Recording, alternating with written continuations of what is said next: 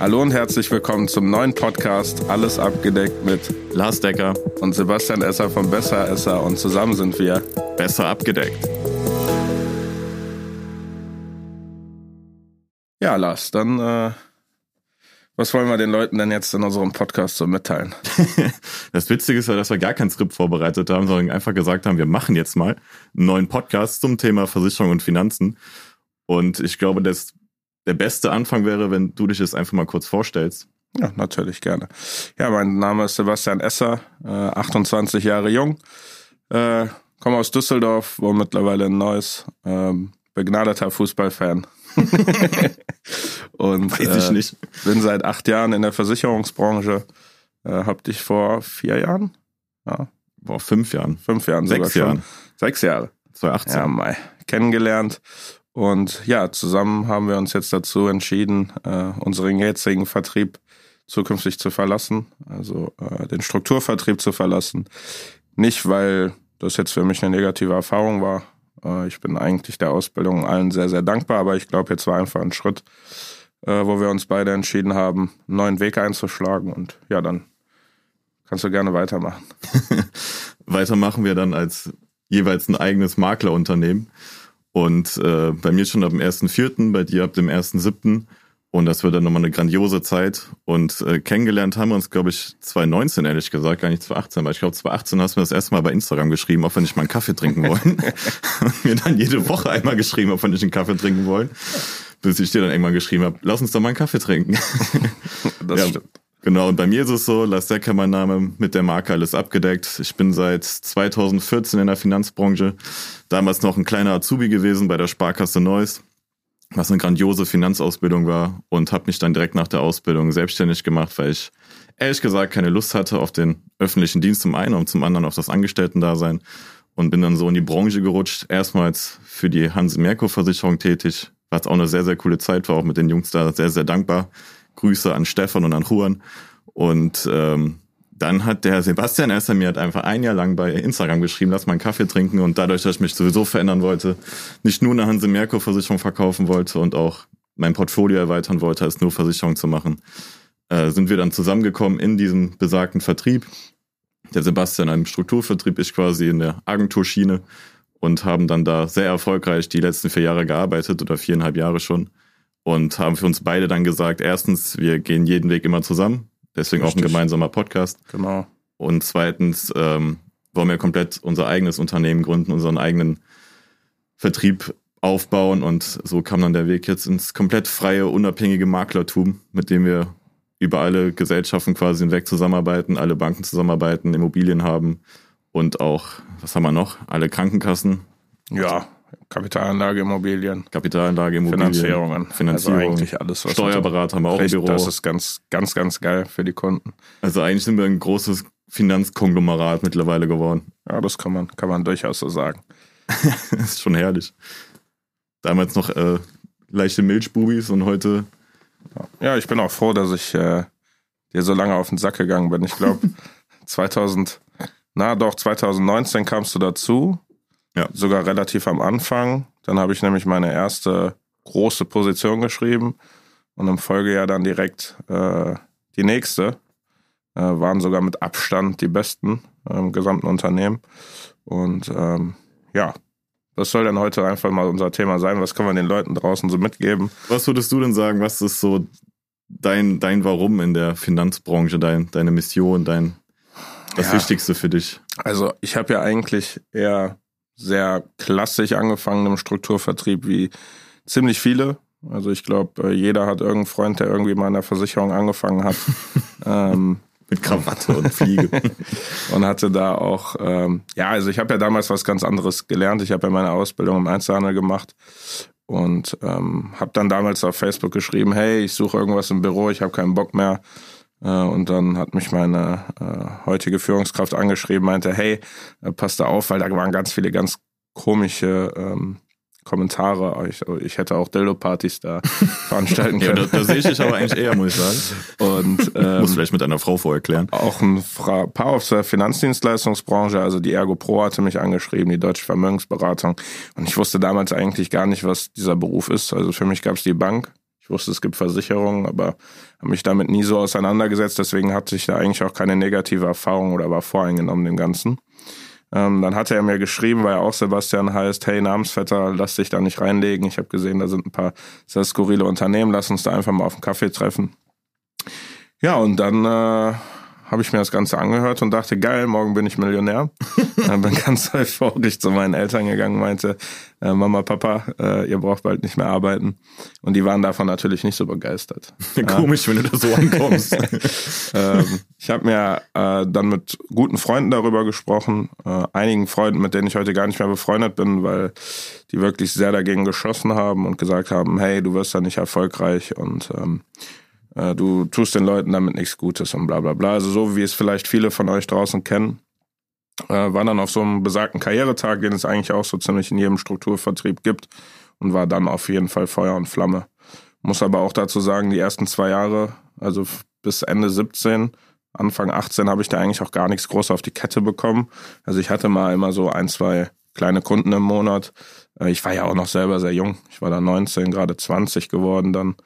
Ähm, ja, und äh, habe dann dich ja kennengelernt äh, und auch meine heutige Frau, mit der ich verheiratet bin. Also ich habe wirklich knallhart eigentlich Strukturvertrieb äh, begangen. Ich war jedes Wochenende feiern und irgendwann kam einfach der Tag, wo ich äh, genug Leute hatte und die Mannesstärke so hoch war, dass es einfach voranging und ich dann relativ schnell auf einmal von 2018 bis 2020 mit fast die höchste Position geschrieben habe und ähm, ja, das liegt natürlich auch zum Teil an dir. Also wir hatten eigentlich immer die Hälfte an Umsatz, 50 Prozent du, 50 Prozent ich. Das war immer sehr ausgeglichen. Und äh, ja, dadurch, dass wir uns ja gesagt haben, wir werden immer alles gemeinsam machen, ähm, ja, haben wir uns ein paar andere Sachen angehört, geguckt, was es im Teich noch so gibt. Weil eigentlich hätte ich nie damit gerechnet, überhaupt diesen Vertrieb zu verlassen. Äh, weil, wie gesagt, die Arbeitsweise da ist unfassbar gut ähm, auch für die Kunden. Es wurde da äh, kein Kunde irgendwie veräppelt. Ich habe viele Verträge gesehen aus anderen Strukturvertrieben, mhm. von denen muss ich jetzt keine Namen nennen. Besser nicht, ja. sonst werden wir direkt verklagt ja, nach der ersten Folge. Richtig, aber man kann sich da schon denken, äh, wen man da so meint. Und äh, deswegen habe ich eigentlich auch Glück gehabt, weil ich glaube, selbst wenn ich bei einer sagen wir mal, deutschen Vermögensberatung auf dem Karrieretag gewesen wäre, hätte ich wahrscheinlich auch dort angefangen, weil ich hatte ja gar keine Ahnung. Also hatte ich in dem Fall eigentlich schon sehr viel Glück, da im richtigen Vertrieb zu landen, aber ich glaube, irgendwann ist einfach der Punkt da, äh, wo man halt seinen eigenen Weg nochmal gehen möchte und der ist halt einfach jetzt da. Da. Ja. ja. Weil du warst immer schon der, der viel über, über das Team gemacht hat. Ich war mal der, der quasi den Eigenumsatz den, mit meinen eigenen Kunden gemacht hat. Aber was du gesagt hast am Anfang mit, ähm, viele waren dagegen, dass du, ob das jetzt, ich glaube, das ist gar nicht davon abhängig, ob das Finanz- oder Versicherungsvertrieb damals war, ähm, sondern wahrscheinlich allgemein diese Selbstständigkeit, was in Deutschland so verrufen ist oder wo die Deutschen direkt immer Panik bekommen. Das stimmt, ja. da hatte ich auch gestern ein Gespräch mit einer ähm, guten Freundin und äh, die hat das mich dann darauf angesprochen, dass sie voll ähm, sich freut, wie es mittlerweile alles angelaufen, äh, was heißt angelaufen ist, wie es mittlerweile schon groß geworden ist und meinte auch damals 2017, als ich mich selbstständig gemacht habe, beziehungsweise 2016 es kommuniziert habe, mich selbstständig zu machen, hat halt auch jeder das halt belächelt oder keiner fast so dran geglaubt, weil es auch immer dieses Thema dieser Selbstständigkeit ist. Ich glaube, hätte ich damals gesagt, ich gehe jetzt in eine Bank, äh, bleib weiter in der Bank und ähm, mache jetzt da meine Karriere, hätte er gesagt, eine gute Wahl. Aber wenn man die gleiche Aufgabe macht, den gleichen Job macht, nur halt als Versicherungs-, als selbstständiger Versicherungsberater, dann ist es irgendwie direkt immer wieder mit großem Risiko und bist du dir sicher und schaffst du das und Gespräch mit Eltern und Familien und da sieht jeder immer kritisch. Ja klar, gut, die Leute haben halt auch immer noch so den Blick, dass sie denken, dass man in der Bank super beraten wird. Und ich glaube, dass wir beide das mittlerweile sehr gut einschätzen können, dass halt außer im Private Banking äh, gar nicht so ist. Ja, also dass da immer noch, das wird jetzt vielleicht nicht jedem was sagen, aber uns hören ja Kunden sowie auch äh, Leute aus der Branche zu, äh, dann auch teilweise Berufs- und Fähigkeitsversicherungen verkauft werden mit 500 Euro BU-Rente. ja. Und die kostet dann irgendwie, also ich hatte mal einen Fall, die hätte 70 oder hat 70 Euro dem Kunden im Monat gekostet für 500 Euro, der ist LKW-Fahrer, auch bei einer großen äh, Bank. Und äh, ja, der hat sich schon sieben Jahre gehabt. Da kann man sich ja mal zusammenrechnen, wie viel Kohle der natürlich verschenkt hat. Und ähm, auch nochmal um den Thema zurückzukommen mit den Leuten, die dagegen sind. Also ich habe viele Leute aus meinem Umfeld tatsächlich gestrichen, und ich glaube auch ganz stark daran, dass dieses, dieser Punkt umgebt dich mit den fünf Menschen, äh, mit denen du äh, sein willst. Dann wirst du genau. Du bist der Durchschnitt der fünf Richtig. Menschen, mit denen du am meisten Zeit verbringst. Genau. Und äh, das ist halt tatsächlich so. Also ich muss sagen, es, im Nachhinein, ich hatte früher so viele Freunde oder ich habe gedacht, ich hatte viele Freunde. Also wenn ich heute durch meine Stadt laufe, kenne ich eigentlich jeden in meinem Alter. Aber äh, wirklich gute Freunde äh, haben sich genau dann rausgestellt. Also ist eigentlich auch scheißegal, ob du jetzt morgen Tupperware verkaufst oder eine Versicherung. Ich finde, wenn du ein Freund bist, dann hörst du dir wenigstens an, was die Person macht und du kannst immer noch Nein sagen. Und das ist auch was, was ich in der Branche gar nicht verstehe. Die Leute denken ja scheinbar, wenn wir vorbeikommen, fesseln wir die an ihre Couch und sagen, wir gehen erst, wenn, wenn du unterschreibst. Und dem ist ja nicht so. Also äh, wir sind ja jetzt auch nicht der, also es gibt halt auch andere Vertriebe, die einen geilen Job draußen machen. Das passiert ja, jetzt klar. teilweise nicht so oft. Also ich würde sagen, von zehn Beratungen sind neun dann tatsächlich echt hart zu optimieren. Ähm, aber ich habe auch schon vieles Gutes gesehen. Äh, wir hatten gestern einen Termin tatsächlich. das war das. Vielleicht ein gutes Beispiel. Also äh, der Kunde war top beraten von einem äh, Makler aus äh, Mönchengladbach. War quasi Makler A. Genau, Makler A. Und ähm, ja, ein Arbeitskollege, also der ist der Chef, also er ist Dachdeckermeister und Angestellter von ihm arbeitet äh, nebenberuflich bei mir.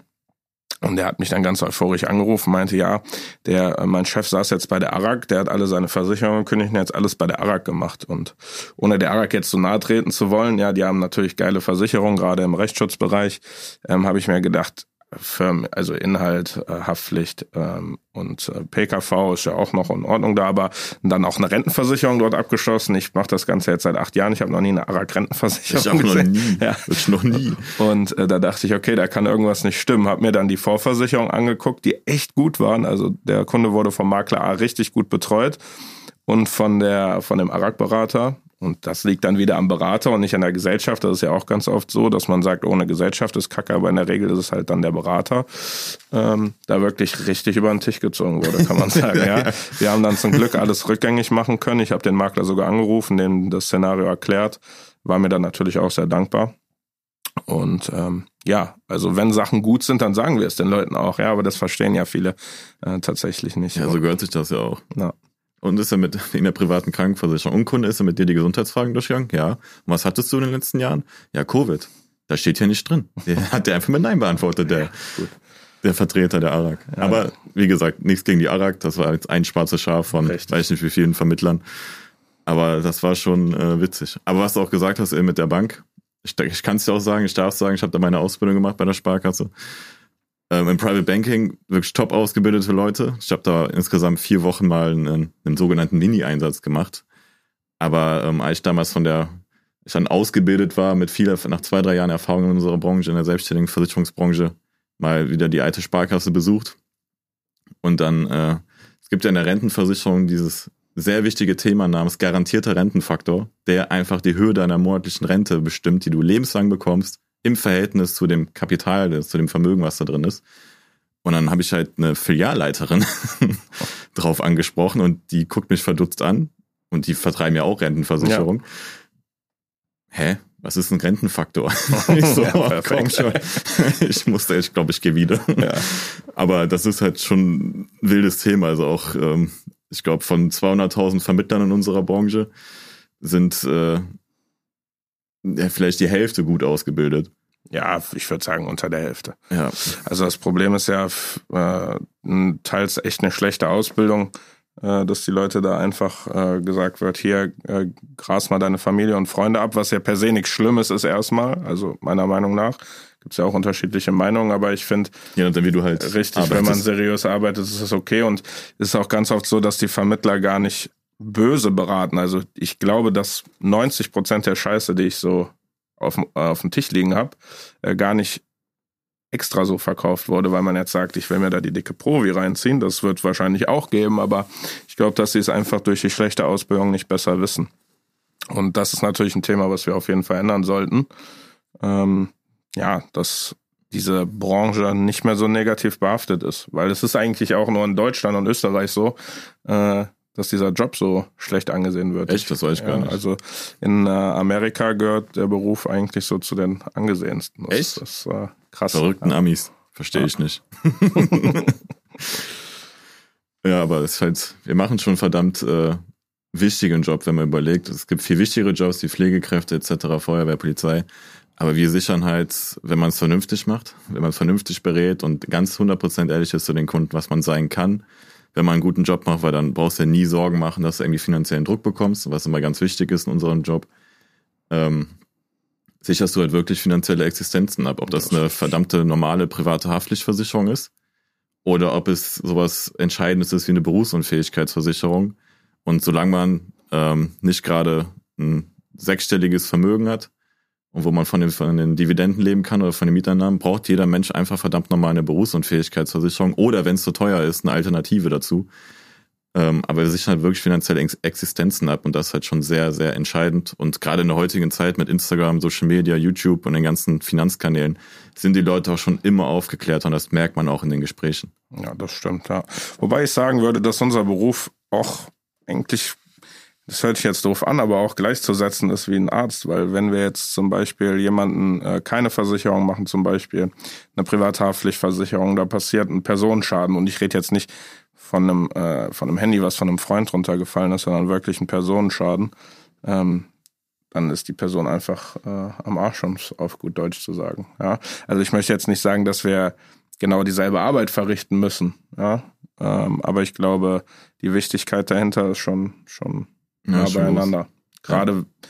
Beispiele, wenn ich jetzt zum Beispiel zu einem Pflegefall werde und ich äh, verlasse mich da auf die gesetzliche Pflege, dann habe ich vielleicht nicht mehr so ein schönes Leben, äh, wie wenn ich eine gehabt hätte. Ja. Ja, oder Thema Berufsunfähigkeitsversicherung, was viele so auf die leichte Schulter nehmen, gerade die Bürojobber. Ja, das ist Und äh, klar, wenn dann die finanzielle Existenz mal kurz flöten geht und man hat keine Absicherung, dann geht es wahrscheinlich auch irgendwann auch auf die Psyche. Aber ähm, wollen trotzdem viele nicht einsehen. Ja, das ist so. Obwohl es da ja mittlerweile auch geile Lösungen gibt. Also teilweise bekommen wir es ja sogar hin, Berufsunfähigkeitsversicherungen zum Nulltarif zu verkaufen. Einfach weil die Sachen gefördert werden, mittlerweile auch von Krankenkassen.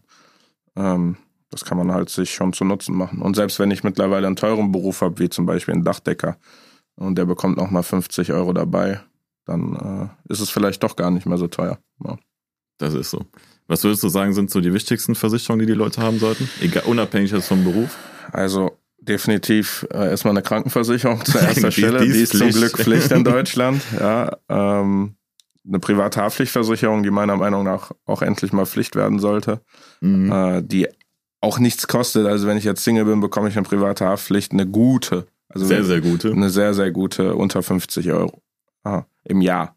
Und für eine Familie sogar unter 70 Euro im Jahr. Ja. Da ist dann alles drin.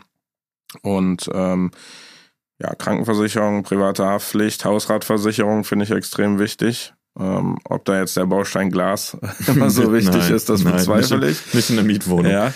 Ähm, dann das Thema äh, Berufsunfähigkeit definitiv. Und ich würde diese ganzen Versicherungen auch erstmal vor eine Altersvorsorge stellen. Ja. Äh, weil meistens haben die Leute noch ein gro also eine große Strecke bis zum Alter. Ähm, haben dann aber irgendwie schon mit 1850 Euro Altersvorsorge, was ja per se gut ist, weil ich habe eine längere Laufzeit, aber äh, vielleicht sollte man dann doch erstmal den Beruf absichern, weil wenn mir was passiert in dem Zeitraum, habe ich auch keine 150 Euro mehr, um fürs Alter vorzusorgen.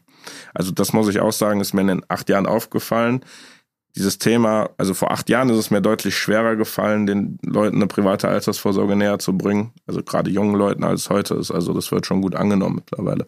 Aber trotzdem ist die BU halt verdammt nochmal wichtiger. Wenn es gesundheitlich halt passt. Wenn es gesundheitlich passt, ja. Aber gerade die äh, Bürojobs, die Akademiker, also das kostet ja auch nichts. Nee, teilweise Verhältnis. Nicht. Also auch für Studenten. Also ich habe gestern eine Studenten-BU verkauft. Äh, Gesundheitsmanagement studiert die Dame äh, kostet sie 24 Euro. Ja. ja. Für 1000, 1000 Euro ja, bis 67. Ja. Mit Dynamik drin und allem drum und dran. Faktor von 40. Ja, also das ist schon, schon, schon stark. Extrem gut. Ja. ja. Ja, vor allem, was mal bei den Akademikern, wenn jetzt gerade Akademiker zuhören, die so mehr als dreieinhalb netto verdienen, achtet auch darauf, dass ihr jetzt nicht ähm, 3000 Euro über eine Berufsunfähigkeitsversicherung abschließt, sondern splittet die auf zwei sehr gute Berufsunfähigkeitsversicherer. Weil wenn ihr heute schon dreieinhalb netto verdient mit Ende 20, Anfang 30, werdet ihr in zehn Jahren sehr wahrscheinlich viereinhalb bis 5.000 netto verdienen oder vielleicht in 15 Jahren. Und mit zwei Berufsunfähigkeitsversicherungen seid ihr da flexibler in der Höhe, die ihr nach oben anpassen könnt mit steigendem Einkommen, als wenn er es nur bei einer macht, was auch viele nicht wissen. Deswegen auch immer aufpassen, dass man dann in dem Falle äh, nicht alles bei einer Gesellschaft macht. Also es gibt mittlerweile viele Gesellschaften, die auch Ventillösungen haben. Nur sind die halt meistens nicht so gut bezahlt äh, für die Vermittler. Deswegen läuft halt meistens trotzdem alles auf die Hauptversicherung. Ähm, aber wenn ich jetzt zum Beispiel, es gibt Vertriebe, die können auch, also die können nur eine Gesellschaft anbieten und gar keine Ventillösung. Und gerade wenn ich natürlich ein hohes Einkommen habe, gerade wegen dem Thema Gesundheitsfragen nachher, weil da gibt es ja nochmal eine, einen Unterschied. Ähm, ich glaube, es gibt auch teilweise wenig Gesellschaften, die bis 3000 geben. Der Durchschnitt ist halt eher bei zweieinhalb. Dann kommt eine ganz große Gesundheitsprüfung. Ja. Ähm, ja, sollte man da auf jeden Fall gucken, dass man entweder wen Unabhängigen hat oder halt jemanden, der auch äh, Ventile anlösen, also auch andere Gesellschaften anbieten kann. Am besten zu uns gehen, weil wir sind Makler. Dann ab 1.4. oder 1.7. Ja. Aber können natürlich heute auch schon alle anbieten, das ist das Schöne. Richtig, das war halt das Geile. Ja, also wir haben äh, jede Gesellschaft anbieten können. Äh, also fast jede, so ein paar nicht. Hook, DBK, LVM, das war jetzt nicht dabei. Generali. Äh, Generali, doch mit der Dialog. Ja gut, stimmt auch, auch wieder. Ja. ja. Aber ähm, also das muss ich halt sagen. Das, was wir bis jetzt gemacht haben, war schon die ganze Zeit geil. Äh, für uns war kein großer Provisionsunterschied, ob jetzt Gesellschaft A oder B. Und, also, ja. Selbst wenn, haben wir es gemacht, war einfach für die Kunden, da sind wir auch ganz ehrlich. Ach, das glaubt uns die Leute jetzt eh nicht, aber wir haben es trotzdem gemacht, ja. weil wir wirklich immer den Kunden im Fokus hatten. Und äh, ja, war schon eine coole Zeit. Ja, das stimmt. Ja, es bringt ja auch nichts und damit fallen die meisten sowieso irgendwann aufs Maul äh, den Kunden jetzt eine Riesensumme zu versichern, um sich die große Kohle reinzuziehen. Irgendwann checkt er es eh. Und dann ja. werden die Sachen wieder gekündigt. Wir haben in der Branche, das ist jetzt, kann man jetzt als gut oder negativ ansehen, natürlich auch fünf Jahre Stornohaftung, teilweise bis zu zehn, je nach Gesellschaft. Ja, das musst du wahrscheinlich kurz erklären, falls uns gerade ja, Kunden zuhören. Also, äh, wenn wir jetzt morgen eine Rentenversicherung als Beispiel verkaufen, dann haften wir zwischen fünf und zehn Jahre für diese Rentenversicherung. Ja. Ähm, das heißt, wenn der Kunde merkt, innerhalb dieser Jahre, ich wurde abgezogen und er kündigt die, dann müssen wir den Großteil der Provision halt wieder zurückzahlen. Deswegen bringt es auch gar nichts, ähm, da Scheiße zu beraten. Es wird teilweise immer noch gemacht, aber es äh, macht auf gar keinen Fall, also auf gar keinen Fall Sinn, weil die meisten werden da sich später mit in den Ruin stürzen. Das ist so. Mal abgesehen von dem Gewissen, was oder moralischen Bedenken, was dabei ist. Aber das, so wie wir bei der Arbeit gesehen haben, ist scheinbar nicht kein Thema. Ja. ja. Ich würde sagen, das war doch eine hervorragende erste Folge. Ja, würde ich auch sagen. Dann finde ich sehr authentisch, dass wir uns jetzt kein Skript hier geschrieben haben. Ähm, dann schauen wir mal, wie es draußen ankommt. Schauen wir mal, was wird. Was wird, genau. Wir freuen uns. Ja, wir freuen uns. dann Sebastian, ich freue mich, dass der Simon langsam aus seinem Halbschlaf da hinten aufwacht. Perfekt, ich mich auch. Und dann sehen wir uns zur nächsten Folge, meine Bis Damen und Herren.